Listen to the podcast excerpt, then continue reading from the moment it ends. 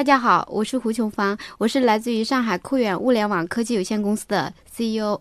主讲今天的一百秒小课堂。今天要向您介绍的是双耳效应，大家准备好了吗？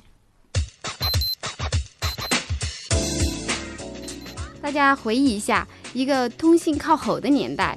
你妈妈叫你回家吃饭的时候，为什么没跑错方向呢？这是因为你的两只耳朵有一定的距离。除了来自前方和正后方的声音之外，其他方向传来的声音到达两只耳朵的时候，都有先后的，从而造成了时间差。举个例子来说，声音越靠右，左耳比右耳的听到的声音时间差就越大。当声源在两耳的连线上时，时间差为约零点六二毫秒。这种时间差会导致声波的相位差，而耳朵内的鼓膜是随声波而振动的。这个振动的相位差也就成为了我们判别声源方向的一个因素。当频率越低，也就是说话声音越低沉的时候，相位差的定位感觉就越明显。那这些耳朵收集到的信号传导至咱们的大脑，再由大脑再定位出声源的位置，这样呢就可以定位出真正的这个声源。双耳效应呢是人们靠双耳。它的音量差、时间差和音色差来判别声音的方向的一个效应。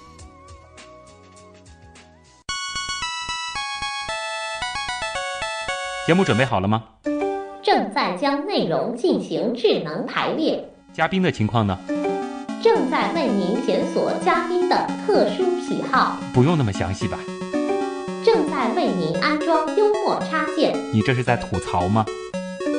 正在为您更换全部文字素材，正在删除您的幽默基因，已将节目专业程度调低到百分之三十五。好了好了，马上开始节目吧。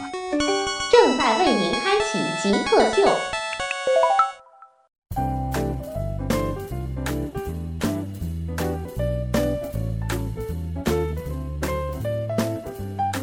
欢迎来到本周的极客秀。大家好，我是用人耳能听得见的声波工作的旭东。大家好，我是用人耳听不见的声波工作的胡琼芳。今天做客我们节目的是一位女极客啊，是来自酷远物联网科技有限公司的。非常年轻的八零后 CEO，那么他们做的呃这个项目呢，其实是和超声波有关，是人耳听不见的这个声波。但是用这个声波干嘛呢？啊，不是说是去这个 查个胎儿做个 B 超啊，他们做的是一个非常精确的位置的定位。对的，嗯。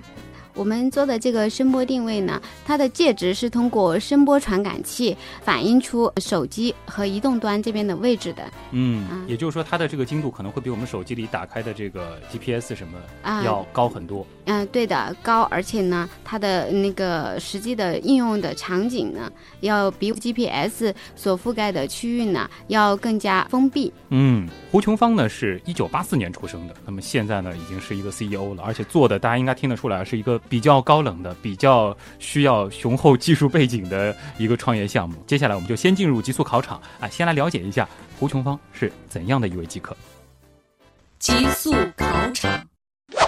第一题也是我们的必答题啊，就是你是怎样定义极客的，以及你觉得自己算不算极客？嗯。首先，我来回答一下我算不算极客这个问题吧。呃，我从我的角度讲，我还达不到极客这样的一个 水平和要求啊。啊，可能有一点点。急，但是没有达到克这样的一个水平啊。你说的这个急是着急的急吗？不是的，就是比较激动。嗯，对对，比较呃，就是狂热的这种有兴趣的爱好某一样东西那种怪咖吧。我算不上这个比较有探索性的这种吧。嗯，从你的教育背景加上你现在做的项目来说，这。叫很多外面的人看来已经是非常极客的领域，应该身边很多的同事也都是极客吧？啊，我的同事可以说我们的怪咖极客是极多的。你其实我听得出来还是有点谦虚，但是我觉得就是说一步步能够走到现在，这应该还是有很多在技术方面的追求才行的。曾经做过的，你觉得最符合极客精神的事儿是什么？呃，我是一个简单说，我应该算是一个非常呃要求完美的一个人，嗯但是我有一点点完美主义这样的一啊个品性。那我觉得我做过最极客的事情，应该是我刚刚毕业不久吧，然后我在一家公司工作，呃，大概一年半的时候，然后我那时候是做研发工作的。之前我是主要是跟那个，呃，就是逻辑这块，呃，也就是我们通常说的做芯片类的，就是哦 FPGA 这块的打嗯交道的。那么这块打交道当中就会涉及到叫光纤通信这样子的一套通信协议。嗯，啊，我们的团队呢大概花了三个月的时间设计了一套光纤通信协议。但是有一天晚上我睡觉的时候，大概凌晨三点钟的时候，啊，我突然梦见了，呃，就是有水流吧，因为梦见了通信，嗯，对 我应该算是梦到了吧，因为做通信就像跟呃不不断的做得顺逻辑。呃，对逻辑这种非常密切的关系，然后我一直想着它应该是一个水流，应该是畅通的，嗯无论是在哪里堵塞了，然后都有一个策略来解决这种方式。对，那我我当时就是用了呃大概一晚上的时间，要把这个逻辑理清楚，嗯然后我第二天推翻了整个所有的，就是我们三个月前所所有设计的这个逻辑，发现有一个地方出现了严重的 bug，我花了三天时间把这套协议重新写了一遍。哇，啊这个就是在做梦的时候，你就梦到觉得这个水流不通了。啊、对，我认为他这个时候会出现一个 bug，、啊然后我我拿到我们的团队里面去做这个测试的时候，发现确实会出现这样的故障。啊，那啊其实就是说，其实是在之前的这个工作当中，可能已嗯经潜意识当中意识到哎，有一些隐患在里面。对对对，靠做梦找出 bug 的一位女极客，很厉害啊！接下来这道题很有意思啊，就是让你找一种东西啊，或者是一种物质啊给极客代言，你觉得什么比较合适？为什么？我个人觉得我我应该是比较喜欢地鼠，我觉得这个来代言极客的话，应该是从我的角度讲，应该是比较那个的地鼠，啊，对，就打地鼠的那个地鼠吗？呃，就是一种动物啊，啊，那种动物可以挖的很深的啊那种啊，对，它喜欢深挖，嗯。但是他不在乎周边的眼光，然后哎精力比较充沛嗯，啊，而且呢，就是没有什么畏惧感，对这样子，，喜欢探索，就是说，尤其是深挖这个词，嗯嗯，所以你觉得这个是很符合极客精神 对我也是无意间想到，嗯，而且他也不经常的到这个地表来活动啊，自己在自己的这个世界里沉浸着，寻找着自己的人生。是是的，哎，嗯地鼠这个应该可以算我们极客秀的卡通形象啊，以后可以试试看。平时还有时间看书看电影吗？有啊，我嗯觉得我还比较喜欢看电影和看书的，哦嗯。呃，分享分享，比较推荐什么书？啊、就是在那个《穹顶之下》拍成电视剧之前，其实我看过这个《穹顶之下》的那个小说、哦啊，就是、呃、那个英语版的这个嗯，啊。然后之前的话，我是比较喜欢这部小说，后来没想到真的是变变成电视剧了。可惜电视剧和小说的结局好像已经越走越远了，是对吧？对对，差别很大。啊，啊，是这样子的，嗯、然后我最喜欢的电影，我还是比较喜欢一部大家都说看不懂的电影，嗯 啊，就是《盗梦空间》啊，啊，对，对你自己都靠梦能够 从水流的这个征兆当中找出 bug 了。啊，我我认为很多很多东西先要有一个大体的框架和逻辑，嗯然后它形成的这个框架和逻辑，然后在这个框架下面，然后去改善一些东西的话是非常好的。你会很喜欢那些逻辑性比较强的叙事，呃，应该算说是喜欢建立这种吧。我觉嗯得《盗梦空间》它就是帮帮别人建立这种逻辑，建立啊这种空间性的东西。啊啊，是这样子。这可能和这自己的这个专业背景也有关系。啊，对对对，应该算是吧。那那种就是极其抽象的、反逻辑的这种文艺作品，你能接受吗？呃，我应该算是那种 或者自己看着看着找逻辑出来？会，我会找一套自己属于自己觉得这个比较顺的这种逻辑，所以我会不太呃跟着潮流走吧，我嗯算是比较 反的那种。比较崇拜的人有吗？比较感谢的人有吗？呃，我觉得崇拜的人目前可能不太说很专注的去崇拜某一个人，那感谢的人是非常多的。嗯那我可能最最感谢的还是我的家人，因为我的家人当中有呃我爸、我妈妈、我我姐姐都是职业女性，也就是嗯都是一家呃呃几家公司的 CEO 吧。哇啊对，所以说你妈妈和你姐姐都是哎，对，所以我还是比较感谢我的家庭给我带来的一些，呃就是这种知识背景吧，因为他的这种文化背景会所以说你走向创业是受了家里人的影响的。呃，应该算是吧，因为我在创业之前没有说我有某一个原因逼我去创业，嗯而是因为我规划说我这个时候该创业了。一直就有这个规划。哎，对，因为我们家有这种，嗯，就是特点是说你们家好厉害，就是一家出了三个创业的女性。对，所以说我非常感谢他们给到我这种就是呃文化背景吧，嗯，啊，对，就也而且也都是技术型的这样。呃，不算，我我妈妈和我姐姐都是属于那种贸易型的啊啊，贸易型比较浓浓厚一点，他们都是销售出身，嗯嗯嗯啊，是这样的。但可能说一些商业上的一些理念，这个对对他们会。传输给你。啊，包括管理方面的，就是呃，在在于很多方面的，就是当呃，当你跟你的团队啊，或者是嗯整个的这个市场啊，这方面有极大的这个啊帮助的。这个对于创业者来说是很宝贵的经验。哎，那你这个其实可以直接从最亲的人身上获取了，对我妈老说，哎，我没来当你的董事长，好可惜呀、就会考虑邀请让你妈来当你的董事长吗？嗯，不会，我们还是属于这个正常的企业，不要家族。不要家族化是吧？评价评价你自己，我呢，嗯、坏习惯比较一大堆啦，嗯，好谦是虚啊。这样子。然后呃，就应该算是一个有一点点完美主义的一个人，嗯比较坚持。啊，我我是觉得应该算是一个坚持很坚持的一个人，就别人会觉得你这个不适嗯合，那个不适合。那我觉得我会坚持说，就算我错了，我会继续去做这件事情，哪怕是错了，你也得坚持啊、下去。对，我觉得错了的话，也许能够找到另外一个路可以走。但有的人就会说，坚持再过一点就是固执啊。啊、我觉得坚持在什么方面去坚持？我觉得事业上面的坚持不一定，但嗯生活上面可能你没有必要那么去坚持。啊啊那会对。是说，你觉得你按照逻辑顺完之后，啊。呃，给自己定了一个比较符合逻辑且不错的人生规划，你就会坚持着按照这个规划一步步走。呃，我觉得应该是这样子走，哦，啊就是对自己的人生有非常精确的设计了。也不算是设计吧。啊我觉得在我看来，嗯可能因为我的家庭和背景的原因，可能他们觉得应该是这样子。那我我同时我觉得受到他们的影响，我觉得这样子的话会因为有例子在嘛，啊所以就觉得不会错太离谱。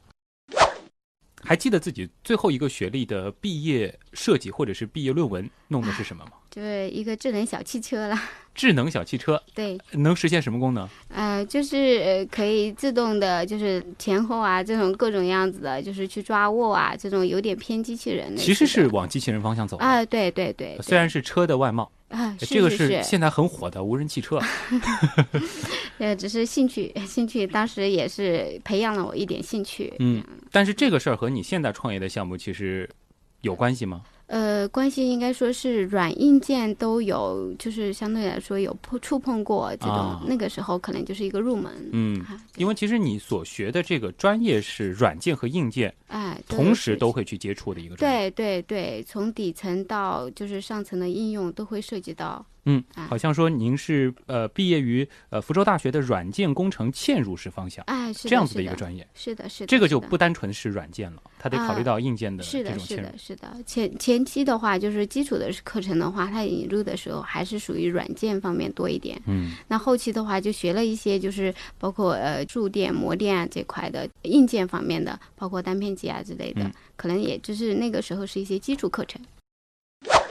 呃，下一题做好心理准备啊，这是我们的这个保留环节了。呃，你们现在其实是在做产品，然后你们的这个产品其实不是说是面向这个普通消费者的，其实是更多的是面向一些企业、一些公共场所来提供一些解决方案。是的，是的，是的，啊是的。这个我们稍后其实会详细的来说啊。这个哎呃，现在简单的来来说一下，就是说它其实有的时候我们是按这个面积来算它的这个服务价格，是吗？是是是的，是的会提供一个全套的服务价格。啊，是嗯会提供一套整个解决方案的一个最小系统这样子的好一套。那就这个最小系统，呃，现在对外的这个报价是多少？啊，我们的报价是一万八千九。这个是能覆盖多大的面积？呃，我们现在目前的话，只要在一千平方嗯以内，我们都覆盖这样子一套系统。就是将近两万块钱，对吧？啊，对，一万这个八千多哎，对对，啊。好，那么问题来了，这个是一千平方米，就是您现在一年的收入，呃，能覆盖几千平方米。好我现在属于创业期哦，然后说到这个问题呢，我比较头疼了。嗯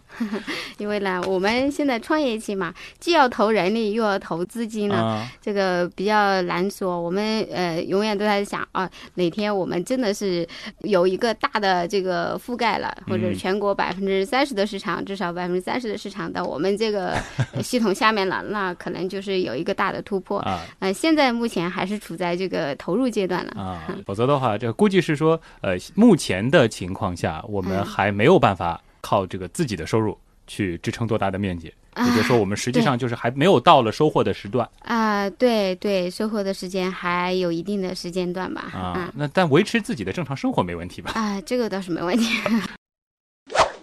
如果说咱们不考虑任何其他的因素，让你选一件事儿去做，你会做什么？我会选择去卖机器人吧。卖机器人对，我想把全世界的这个机器人不同种类的，那包括研发中的那些机器人，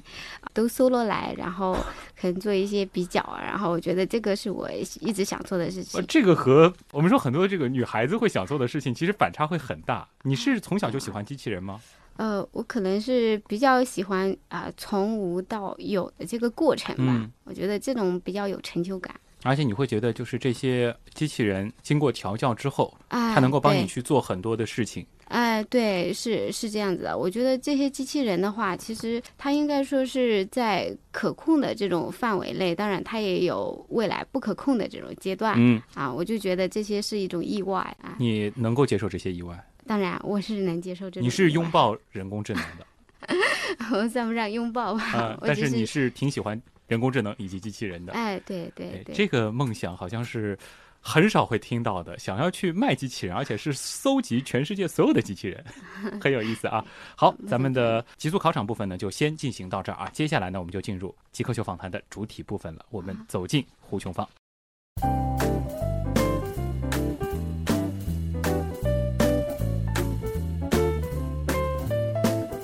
欢迎回来，这里是极客秀，我是用人耳能够听得见的声波工作的旭东。我是用人耳听不见的声波工作的胡琼芳。今天做客我们节目的是酷远物联网科技有限公司的 CEO 胡琼芳啊，是一位1984年出生的软硬件都懂的女极客。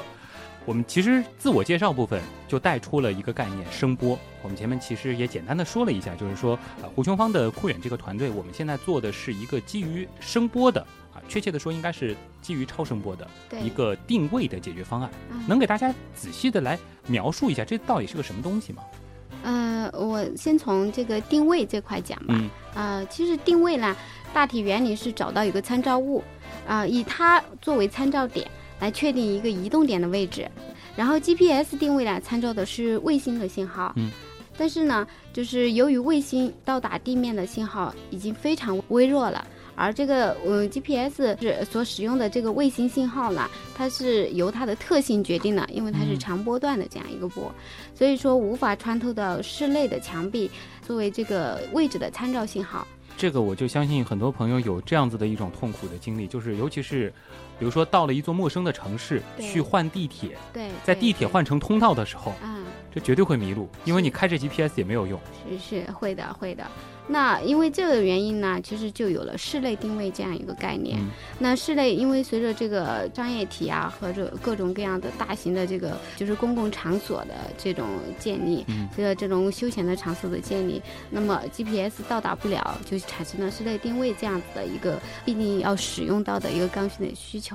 啊，室内定位的类型呢，首先是根据参考的固定信号，也就是说，我们室外是有信号的，那室内它是要有参考，就是其他的周边固定的一些信号，嗯辐射过来的信号，来作为参考点，那么来作为它的一个定位的一个参照物。嗯，这里给啊大家来、来梳理一下，就是我们在室外呃做自己的这个定位，其实说并不是说单单靠一个手机，而是靠手机以及在天上的那些卫星。卫星嗯组成的一个网络对，来确定出我们的位置。是的。那么其实到了室内一样，我们也嗯需要有一些参照的这些呃，我们说是一些这个传感器也好，或者说一些这个信号源也好，是才能够计算出我们的位置。是的，没错。那所以说，我们是需要在室内呃嗯去藏一个又一个的这些信号源吗？是是的，嗯那根据这种不同的这种信号源，然后又区分出很多种这种室内定位的方法。嗯，例如呃 WiFi，那就是 WiFi 定位室内定位的方法，还有就是蓝牙。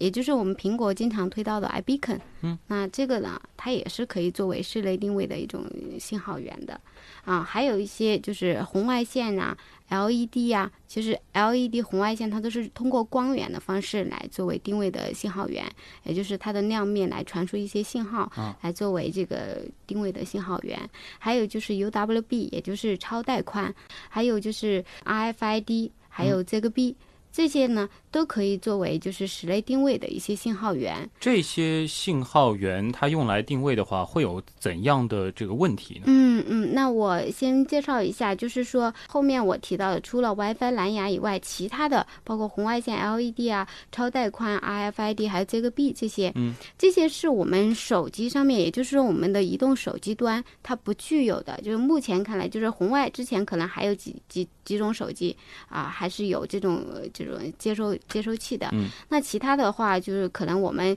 呃，就是包括就是超带宽 RFID 啊，这个 B 啊，它都需要就是除了手机以外，另外在人身上佩戴一些就是穿戴设备这种东西来作为接收端，来作为形成整个这个系统。做加法了，就不太符合现在的时段时代了啊。是是是，那这些定位呢？其实我我刚刚讲的定位，其实包括不管它是精准度啊，还有就是它的成本啊，就是市场成本都会嗯提高的。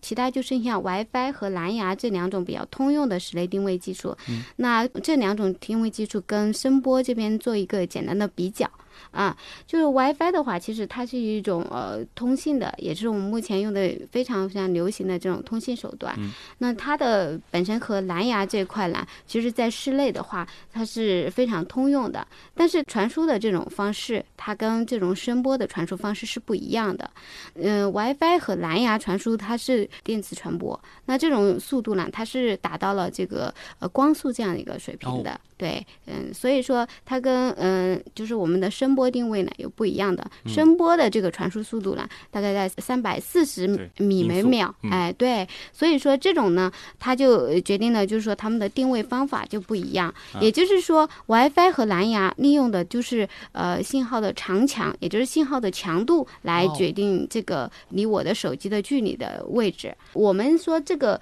既然要利用这个场强，那场强实际上就也就是信号的强弱，嗯那么实际上会受到各种因素的干扰。对。每一种因素，比方说，呃，就是环境的这个遮挡，就是人员的遮挡，人流多了，或者是说温湿度，这都会造成信号的漂移，导致了这个信号啊无法正确被这个手机端接收，或者是说它这个就是在复制的过程当中，我从这个商场复制到另外一个商场的时候，它可能就没有说一定会按照我原本设定好的这种定位精度啊。给大家来梳理一下啊，就是说，如果说是基于像 WiFi 或者是蓝牙，因为我们通过他们这些设备来嗯判断距离的话，只能够判断，比如说，哎，我走到这儿，我的这个信号强度是百分之多少，它以此来推算出我距离某一个点。大概是多大的这个距离呃？但是因为环境它有很多的这个变量，啊，对对，这就会导致它不精确。是的，是的，再穿插一个，嗯因为我们的信号强度嘛，所谓的信号强度虽然会经过滤波啊，或者经过后台的算法各种各种算法来计算，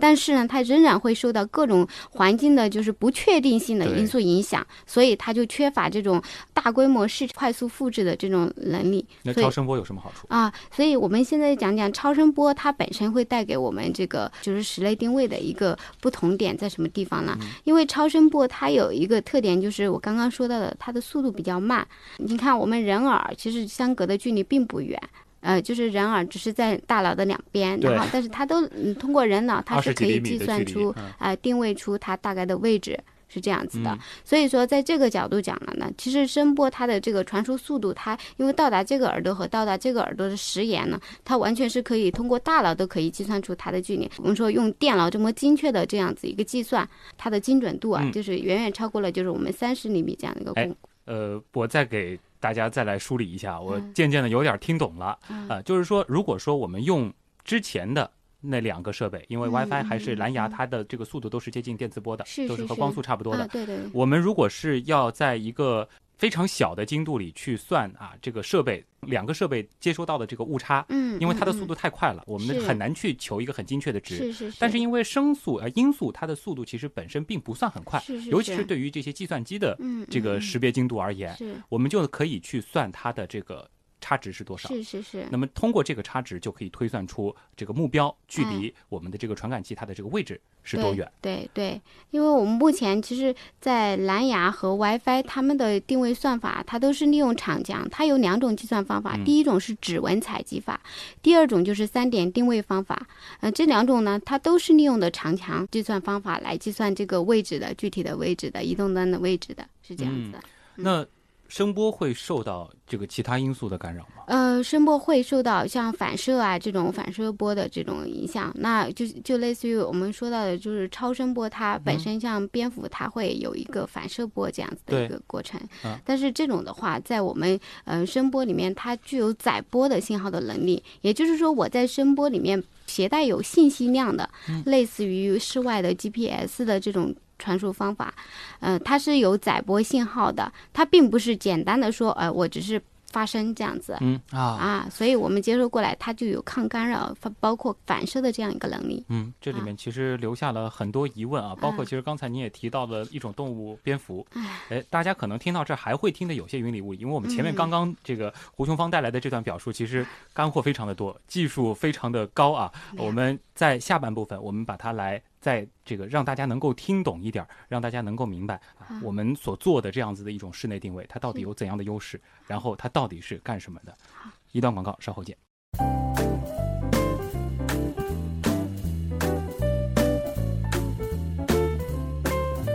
这里是极客秀，大家好，我是用人耳能听得见的声波工作的旭东。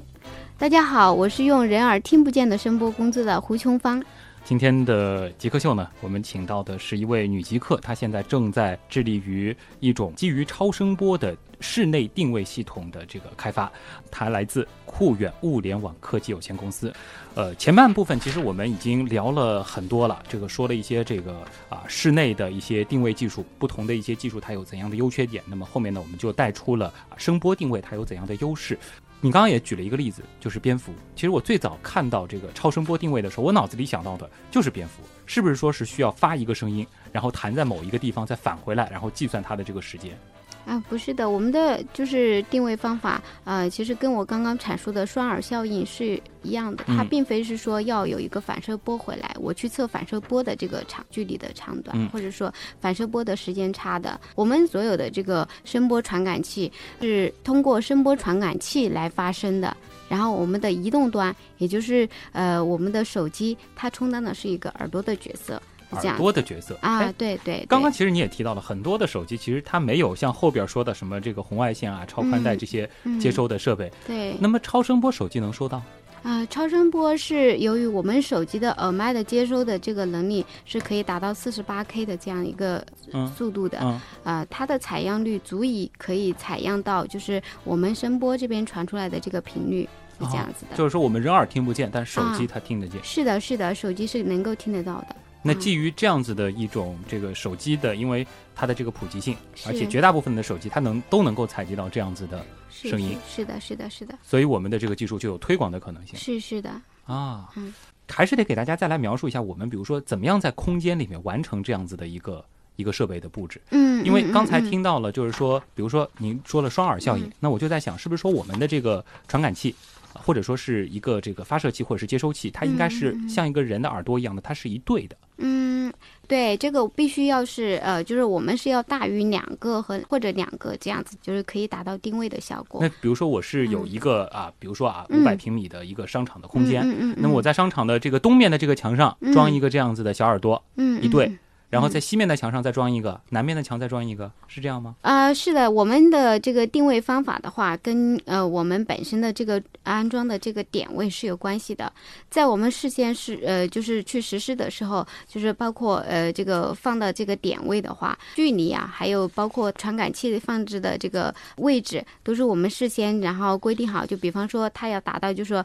呃如果有采用一种方法，就是三点定位，就是三点的这个方式传输到我的这个手机上面，或者是说采用同步系统，也就是两个这样子的一个呃发生器，也就是传感器，嗯、那也可以实现的。就是这两种的话，只是两种不同的处理方法。这个也根据实际的这个呃环境，然后看它能布的量的多少，呃或者它的成本来控制这个量的大小。哎，因为这个系统是预先可以进行一个设计，就是我们要覆盖多少空间，然后这个空间它是怎样的一个形状。对对，我甚至脑补了一下，就是说这个技术可以实现一个，比如说是立体的地图，因为现在很多的手机是平面的地图，是是但是对于楼宇来说，它嗯就没有办法实现。你们呃的地图可能是三 D 的，是我们是有 3D 的地图，然后我们其实手机上面除了我们刚刚提到的啊，这个定位的这个传感器来作为实施的这个定位的手段以外呢，包括我们在室外，你们也看可以看得到那种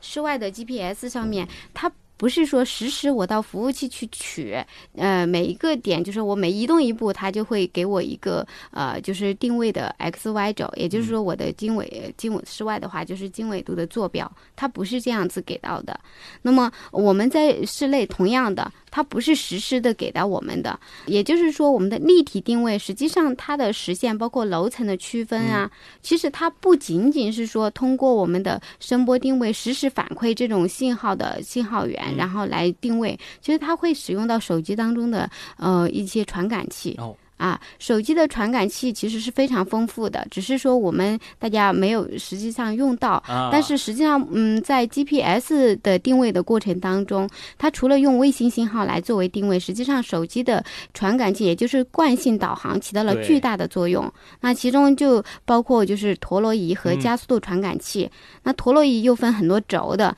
那这种轴呢，其实就是决定了就是在这个算法当中，它就会涉及到就是是平面的，还是说它是属于这种立体的，确定了当前的这个导航位置。所以我们的这个室内的定位，它甚至能够定位出你距离海拔或者说是地面有多高，你在几楼，是是是甚至是在楼梯的第几格。对对对如果非常精确的话，是是的，会。现在我们的这个精度能够到多少？我们现在可以达到三十公分以下，但是这个精度可以更低，因为它是根据你的这个传感器的这个多少，也就是它的密度来啊决定了你的精度三十厘米以下，啊。对这对这，基本上就是说是一个人的身位嗯这样子的一个我们面对面可以区分出来，至少就能够精确到，比如说我在这个商场的哪块地砖上了。啊，可以的。那么这个的话，其实说，如果说是就商场这个应用前景的话，嗯我觉得还是嗯比较能想象的。比如说商场里面有很多的饭店，是有很多的小店铺，比如说嗯是在一个超市里，我要去找某一个商品，它在什么位置那么通过这个方法是能够很快的帮你找到当然啊、嗯那其他的这个场景呢？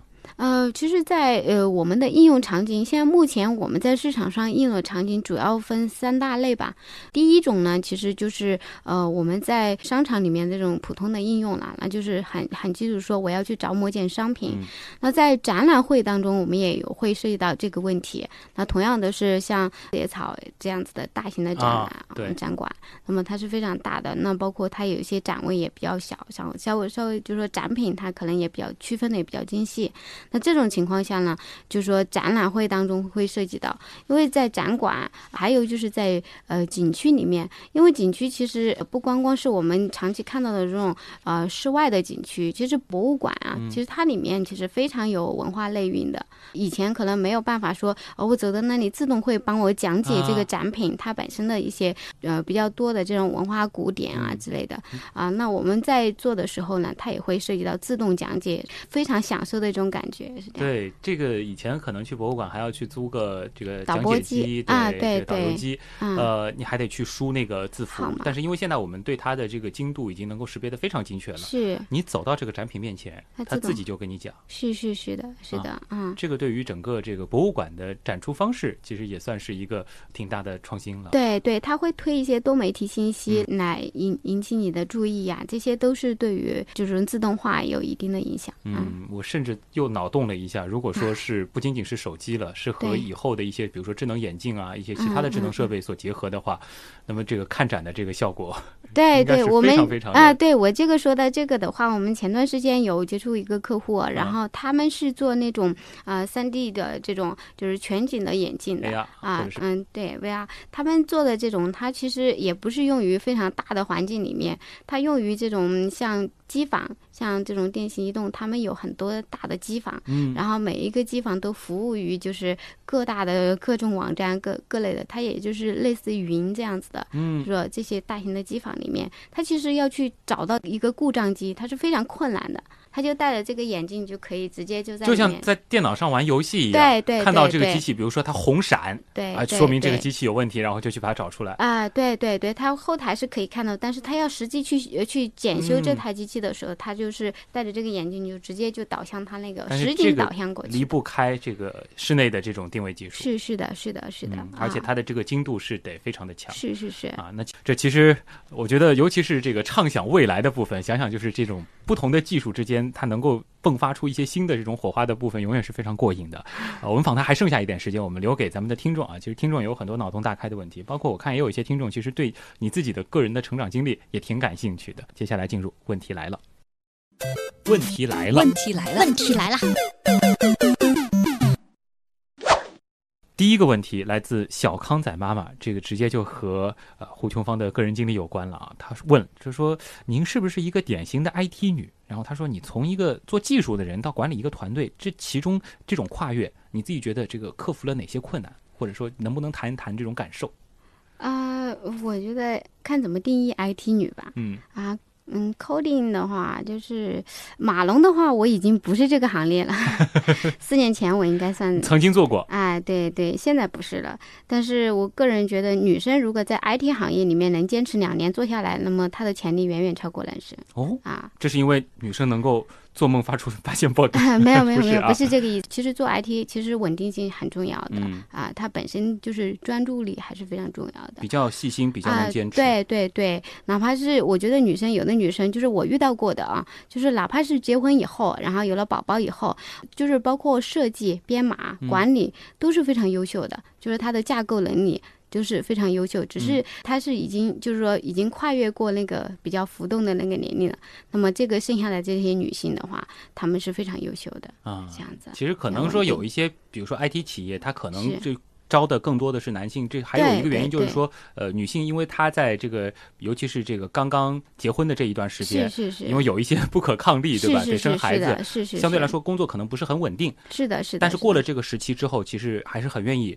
用一些女，就是 IT 女的。是的，是的，是的。嗯这个时候，其实女生还是比较有稳定，而且她的成熟经验，她都积积累下来了。嗯，对对，这一块的话，我觉得，呃，从技术达人到一个管理团队，这个问题我来回答一下啊，好，其实最需要克服的困难应该是自己动手这个环节，嗯，也就是手贱嘛。就是忍不住要自己动 手。对对对对，在这段时间内，我觉得我既是技术部门的管理架构，又是码农，白天就管理了，做那个项目管理。嗯然后就是项目资源的协调了，晚上的话就去设计了、编码了，就是忍不住会这样子，就会觉得哎，他们都做的不好，还而且会。觉得就是，与其让别人做，你还得一遍遍把你的意思传达，对对对自己做。对对对，这样子我就整整加班了一年，然后我就我又感觉我白天晚上就是两两部分的工作一定要做完，然后这样那什么时候子。想明白的呢？然后就有一个过渡期吧，然后但是慢慢你就会发现，就是做好管理产生的这种成就感。因为你把那个流程啊，这些管理的这些策略啊，就是把你身上的一些特征，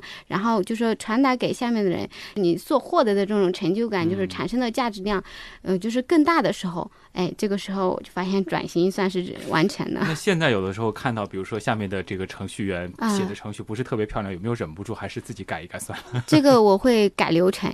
我会索性就去改这个管理上面策略。哎，我就不会说我我看到这个人，呃，可能他做的事情不太好，那我会纠结说我自己那个管理上面出了问题了。啊你还是会在自己身上找一些原因，啊、对，这个是我觉得作为一个管理者最重要的一点。但是要忍住自己去做一些这个比较基础的。我现在做不，了了，已经做不了了。我感觉就是我再去去干预这种细节的话，会影响他们了啊。对，就还是得给下属一些自由的空间的。呃，对，其实我们还算是这种一个平面的，只是各司其职了。就是大家还是一个就是一块创业的一个对对对对、嗯一个平面的啊。Bonnie 他问的这个问题比较实际啊，他就是想问一下，说你们产品的这个产业化进展如何，嗯嗯有没有这个现实使用的案例？呃，目前的话，我们是在产业化过程中吧，嗯呃，因为产业化其实一个很长的过程，包括市场反馈啊，都是非常重要的一个问题。嗯然后目前的话，我们在山东、上海都有两个呃商业综合体，然后包括我们在红星美凯龙这边，它都有一些试用产品这样子。呃，大概我们实际上，嗯，在客户采购的过程当中，大概有两百零三家商铺，呃，就是一些不同的业态吧，包括就是呃餐饮。包括这个商铺，包括就是一些呃其他 KTV 啊，嗯像一些休闲场所啊，那这些的话，主要是应用在这种电子围栏推送，也就是你到了这个位置，我给你推送一些啊呃相应的这个促销信息啊，或者说相关的这个这个消息嗯啊，这样子到你的手上，安全信息啊，这样。我倒是觉得，就是你们的这个产品其实更像是一种基础设施。呃，对，它是一个通道，嗯它算是说，呃，我需要去呃更上层的话是说去做运营，就是相当于说，呃，我建立好这样子一个通道，那上面承载的内容，包括它里面的信息内容，这些都可能后期还可以覆盖更多。那我们目前的侧重侧重点是在通道上。啊、对我们公司一直以来都侧重于通道，嗯包括我其实以前我也是做通信设备的，然后所以说我我们更侧重于这种基础设施。啊嗯，就是倒不急着说自己要基于我们现在开发出的这个东西再去做软件什么的。呃，这个的话，因为会附带着去整合生态链的过程当中，然后让大家共同来把这个生态链建好的过程当中，然后去关注这一块。这个其实啊一家企业是不够的，对，这是肯定不够的，所以我现在目前的工作主要工作还是先把管道修起来。对这个至于这个怎么卖水，到时候再嗯说。对对，啊因为现在其实要涉及的面儿比较广啊，然后大家每家企业都有它自己的特长。嗯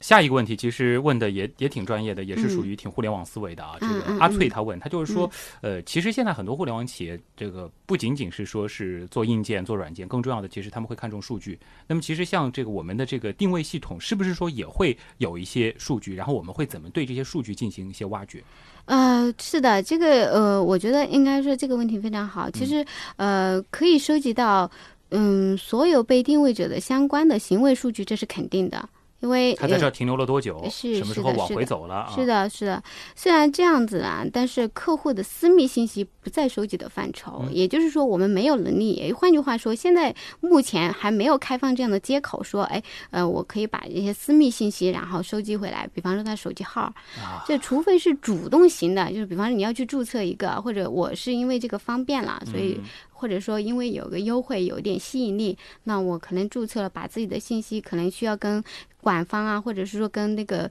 优惠方啊做一些信息的对称。那么这种时候呢，你主动把信息拿给那个，但是对于定位来说，它这套技术当中不涉及到去采集客户的一些私密的信息，嗯，而大数据当中呢，其实也没有说啊某个人的信息的这种这种特呃，就是大数据其实并不在意个体，对，不在于个体，它在于的是信息量的大，嗯而且呢，它在意的是说这个信息量有代表意义。啊，是这样子一个过程，所以我们在整个的使用过程当中，举个简单的例子啊、就比方说我们可能就采集到某一个用户啊，他去过女厕所，嗯然后同时我们采集到说，哎，他去过那个某一件衣服面前停留了大概三分钟以上，那我们就会呃给呃管理者一个就是说呃让他对这位客户嘛，就是做一些优惠促销的推送。那么这种更多的是偏近于服务，所以我一直说我们致力的行业应该说是位置来更好的去服务。啊，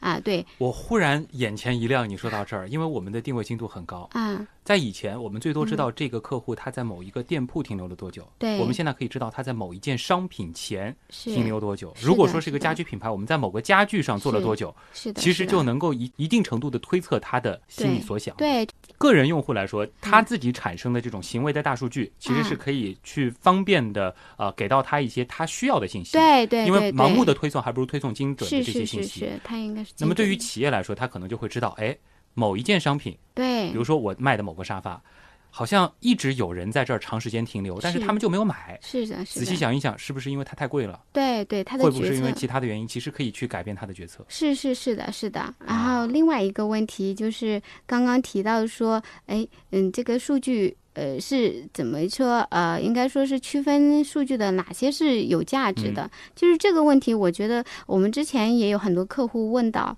其实数据量是很多的，而且对于客户来说，它的画像的维度也不一样。那么有价值的信息，这个很难说，呃，一概而论说，对于你来说也是一样的价值，对于他来说也是一样的价值。不同的角度所使用的这个数据的价值也是不一样的。嗯，我就举个简单的例子吧。然后我们做过一次展会，我们在展会当中，呃，也会说，哎，我可以知道这个客户他是从哪个区域来的。其实对于就是管方来说，他不关心我的客户从哪个区域，或者是说，呃，从山东啊，或者是说从四川，或者是从其他地方来，他并不关注这个。对。啊、但是对于参展商却是非常有价值的信息。为什么呢？因为其实参展商他从而察觉他在哪个区域里头推广的力度啊，包括他营销的力度是有欠缺，或者是说它的这个呃力度是非常有效果、有成效的。那后期的话，它就为市场的投入的计划都是有可以做一些安排和呃，就是做一些计划的，嗯，是这样子。